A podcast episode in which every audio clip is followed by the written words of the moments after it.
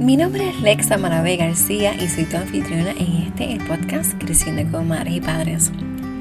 Te doy la más cordial y calurosa bienvenida a este episodio.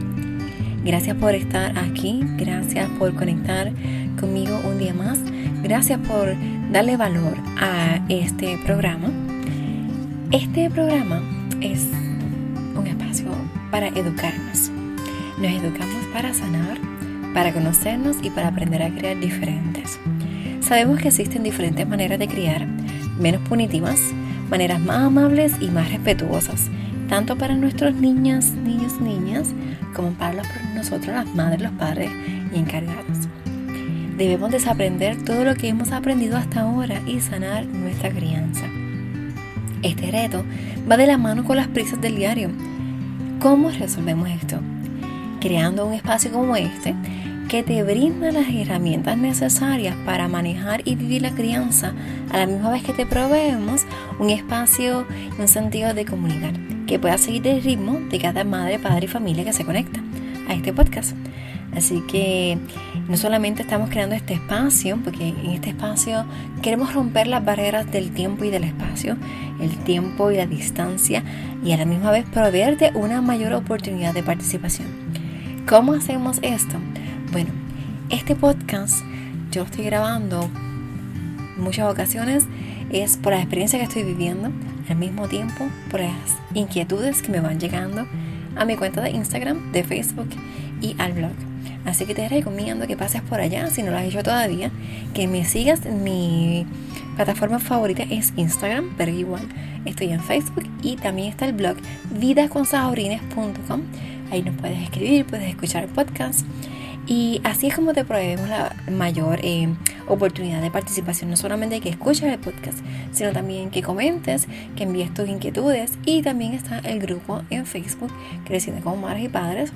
Y en ese grupo en Facebook, que es un grupo privado, podemos decir nuestras dudas, nuestras preguntas, nuestras inquietudes y comentarlos con otras madres y padres para apoyarnos mutuamente. Así que este espacio, tanto este espacio como el podcast, eh, la cuenta de Instagram y el grupo privado en Facebook es un espacio que nos va a servir para educarnos, para sanar, para desahogarnos y también para crear una comunidad para las madres, los padres y los encargados. Así que te doy nuevamente la bienvenida a este podcast y espero que lo disfrutes. Gracias por estar aquí una vez más y antes de continuar con esa un poco larga introducción, quiero que, que tomemos una respiración juntas. Vas a inhalar y exhalar cuando te lo pidan. Puedes inhalar por la nariz y exhalar por la nariz o por la boca como te sientas más cómoda.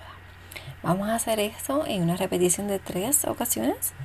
Y esto es porque queremos desconectarnos de lo que estemos haciendo para conectarnos aquí al presente, aquí a la hora y poder entonces absorber toda la información que he preparado para ti hoy. Así que si estás lista, lo podemos hacer ahora. Inhalamos por la nariz. Sostenemos. Y exhalamos por la nariz o por la boca. Una vez más, inhalamos. Sostenemos. Y exhalamos. Una última ocasión, inhalamos. Sostenemos. Y exhala. Y se siente bien estar aquí, conectarnos. Eh, como dije en la introducción, rompiendo las barreras del tiempo y la distancia. No importa dónde me estés escuchando, eh, estamos unidos en el mismo sentimiento y los mismos deseos de aprender.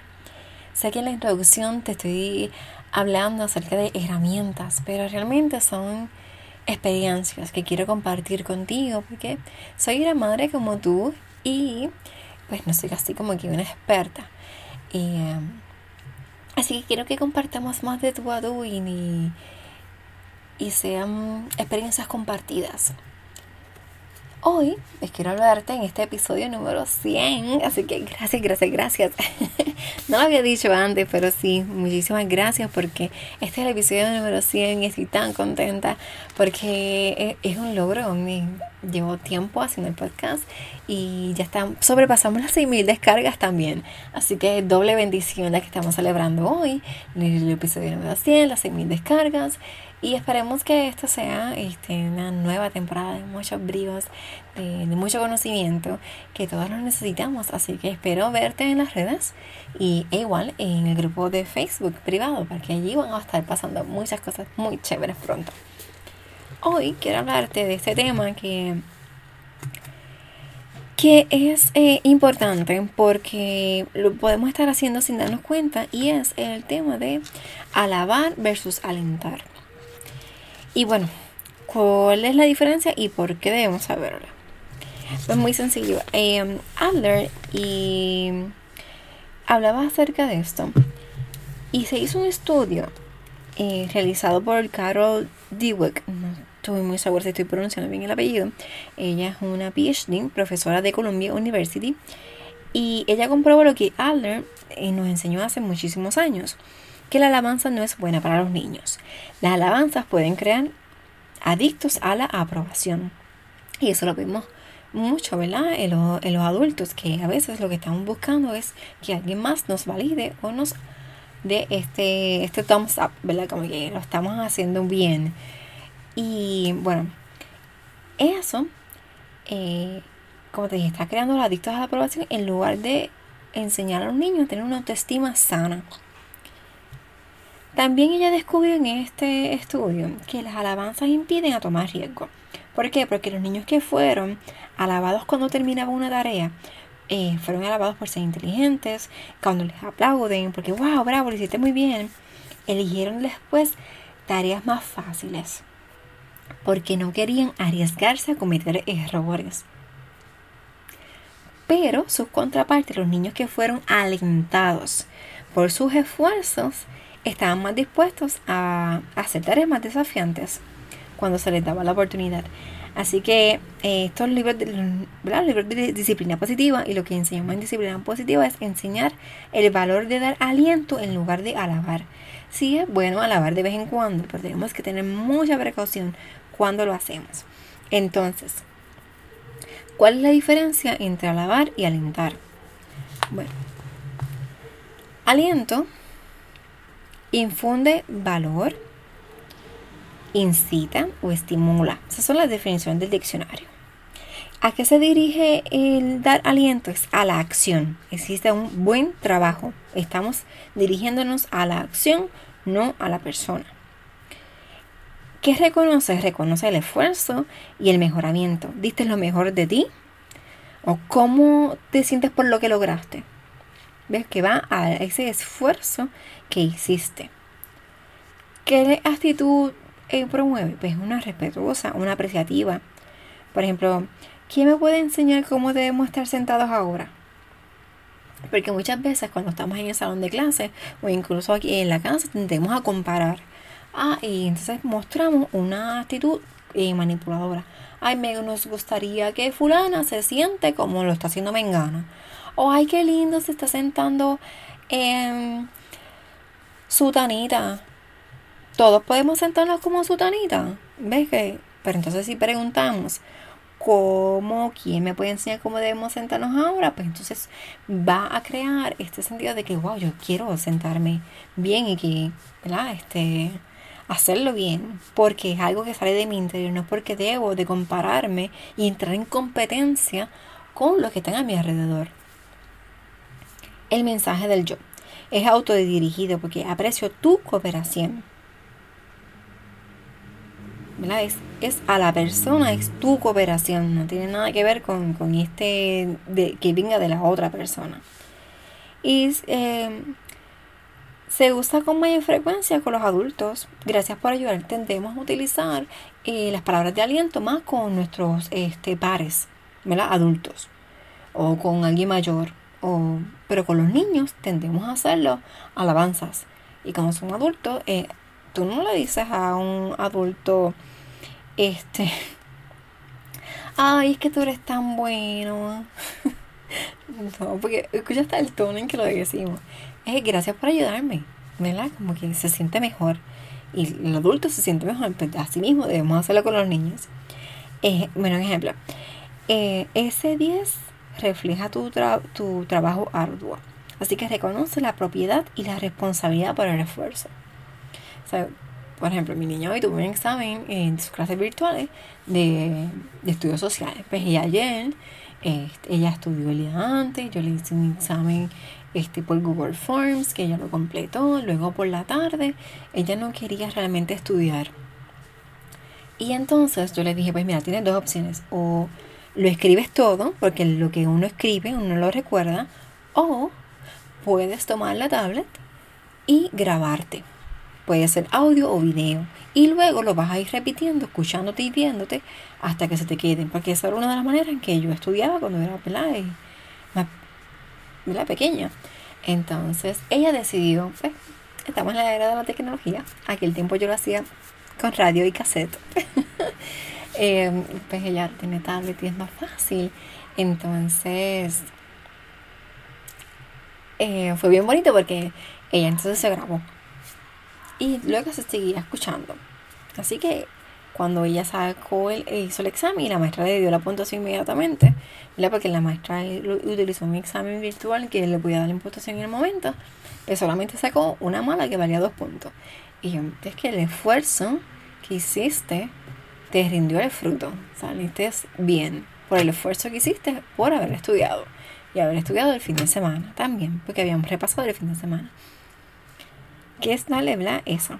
No, yo no le dije estoy orgullosa de ti porque sacaste 58 eh, de 60. Yo dije, ese es el esfuerzo, ¿viste? Por lo que hiciste ayer de haberte grabado, rindió el fruto hoy. Entonces, ¿qué invita el aliento? El aliento invita a que los niños cambien por sí mismos. Es una dirección interna que viene desde tu yo interior, desde lo más profundo de ti. Y eh, el, el sitio de control interno es qué pienso yo, en vez de lo que piensan los demás. ¿Qué nos enseña el aliento? El aliento nos enseña a cómo pensar y la autoevaluación. ¿Qué estoy haciendo bien? ¿Qué debo mejorar? ¿Cómo lo debo hacer la próxima vez? ¿Qué error cometí ahora que no debo cometer la próxima vez? ¿Y cuál es la meta del aliento? El entendimiento. ¿Qué piensas que estás aprendiendo y qué estás sintiendo? Esas tres preguntas son bien importantes. Y el efecto sobre el sentido de valor propio, que nos sentimos valiosos y la necesidad de que los demás nos aprueben. Porque muchas veces tenemos muchas ideas, pero necesitamos que el otro nos apruebe, que el otro nos valide eso. Y pues eso a veces está bien, pero muchas veces pues está mal, porque a veces dejamos de hacer cosas porque no tenemos la aprobación sin, em, de una persona específica. Y entendemos que nos debería dar ese valor, porque también es algo que venimos arrastrando desde nuestra niñez. Entonces, no hacemos las cosas y luego vemos que alguien lo dice, ah, pues ya, porque no lo hice porque la idea era buena, pero a quien se lo dije, pues no me lo aprobó y no la hice. Y entonces esa búsqueda siempre de, de validez, de aprobación, no terminas no haciendo las cosas. Así que búscalo desde tu interior y vas a tener más éxito porque lo vas a hacer tú, porque quieres, porque estás resolviendo algo que está dentro de ti y em, sin buscar esa aprobación externa. Eso estaba leyendo yo hoy y quizás me esté saliendo un poquito de lo que me toca decir ahora, pero estaba leyendo algo esta mañana de madrugada, pues yo me levanto entre dos y media, tres de la mañana y estaba leyendo algo que decía eso mismo, que despegarnos del querer esa aprobación y que eso es lo malo muchas veces de lo que es eh, Facebook, Instagram, em, porque lo que queremos es que el otro nos vea y estar y posteando cosas para que nos vean.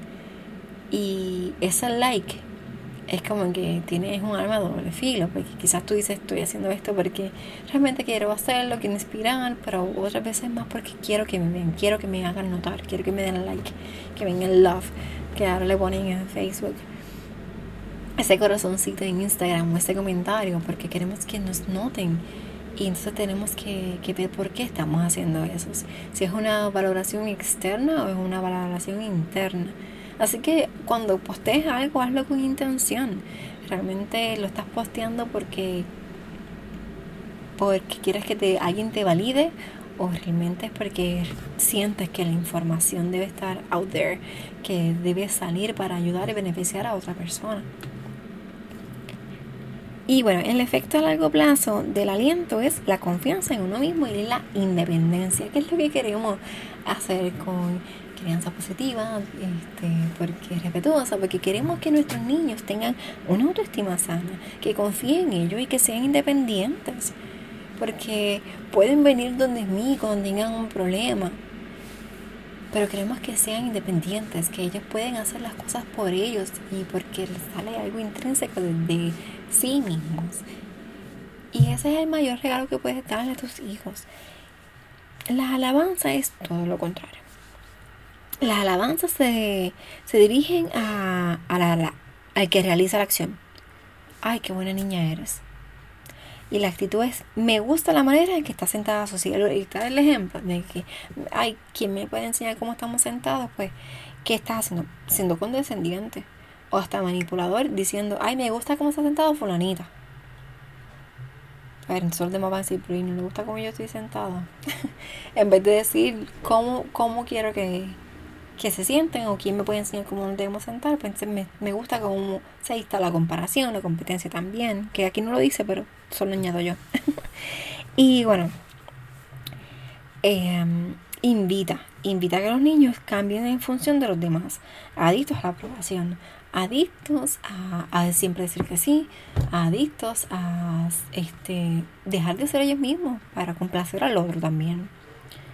Que eso es otro tema muy importante que debemos tocar aquí porque muchas veces pasa que los niños, dependiendo de nuestro estilo parental, la manera en que somos como padres, pueden crear niños que sean complacientes, que dejen hasta ser eh, ellos mismos para complacer a los demás. Y el sitio de control es el sitio externo. ¿Qué piensan los demás? En vez de lo que, ¿qué pienso yo de esto? ¿Eh? ¿Qué piensan los demás de mí? ¿Qué estoy haciendo? ¿Qué ellos van a pensar? Si hago esto y lo hago mal. Después no, por eso es que los niños que los alabas, después no van a querer tareas difíciles, porque si lo hago, si tengo una tarea riesgosa y lo hago mal, pues no va a hacer de mí y no me van a alabar. ¿Ves? Entonces la meta es la conformidad, pues lo hiciste bien. No es como que, ¿qué pensaste? ¿Qué sentiste? ¿Cómo te sentiste cuando lo lograste? ¿Qué sentiste cuando lo lograste? ¿Qué pensaste? ¿Qué aprendiste? Es como, wow, lo hiciste bien, ok. Ya, y ahí se quedó todo. Y el efecto a largo plazo, pues es dependiendo de los demás, que sienten, se sienten valiosos ante la aprobación de los demás. Y bueno, reconoces el producto completo y perfecto, lo hiciste bien, pero no reconoce el esfuerzo y lo que mejoraste. Em, y les roba a la persona la propiedad de un logro. Es como que estoy orgullosa de ti. En vez de debes estar orgulloso por ti mismo. Los otros días eh, un, amigo me escribió eh, un logro. Y debes estar orgulloso de ti. Y no es como que, ah, estoy orgullosa de ti el que tiene que estar orgulloso de sí mismo es él porque logró esa etapa nueva, logró terminar ese proyecto y ahora pues va a un, a un nuevo paso. Pues quien debe estar orgulloso es él. Yo estoy contenta y feliz por su logro. Y eso pues también se lo dejo saber. Pero quien debe estar realmente orgulloso es de él por su esfuerzo, lo que ha mejorado para lograr terminar el trabajo. Entonces, bueno, te voy a dar unos ejemplos de afirmaciones que alaban y afirmaciones que alientan. Y tú luego en tu casa vas a, si las quieres anotar ahora, feliz, amén, anótalas. Em, pero es bueno que las tengas porque, y también lo había mencionado en, en uno de los podcasts, ahora no recuerdo cuál fue el episodio, de los viernes que estaba hablando de los cinco lenguajes del amor, que no hemos terminado, vamos a continuar este viernes, porque también habla acerca de las palabras de aliento. Y entonces pues es bueno que compares esos dos, estos dos episodios para que tengas una mejor... Em, más palabras para decir y cómo entonces debemos hablar de nuestros niños. Bueno, pues en vez de decir, puro Díaz, te mereces un gran premio, estoy tan orgullosa de ti, qué buena que me escuchaste, me encanta lo que hiciste, hiciste justo como te lo dije, perfecto, justo lo que esperaba. Eres tan buena niña. eres tan buen niño. acá entra tú y yo. ¿Tú te has dado cuenta de, de todas estas frases que yo acabo de decir? Que son yo, yo, yo, yo. Me encanta, o sea, de parte del adulto al niño. Me encanta.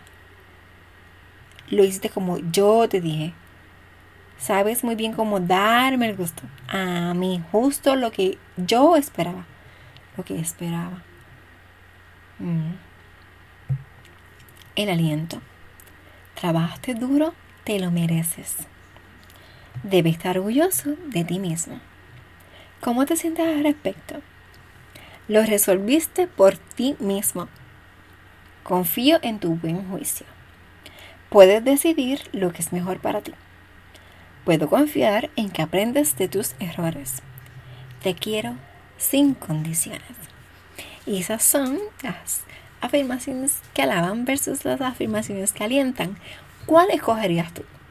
¿Cuál te gustaría a ti que te dijera el día de hoy, luego que tú pudiste resolver esa situación que tenías? Supiste cómo hacer el salmón, supiste cómo hacer la ensalada de grano. Y. ¿Qué quieres que Wow, estoy orgullosa de ti, lo lograste, supiste hacer la ensalada de grano. Bien. O tú prefieres que digas, debes debe estar orgullosa de ti misma.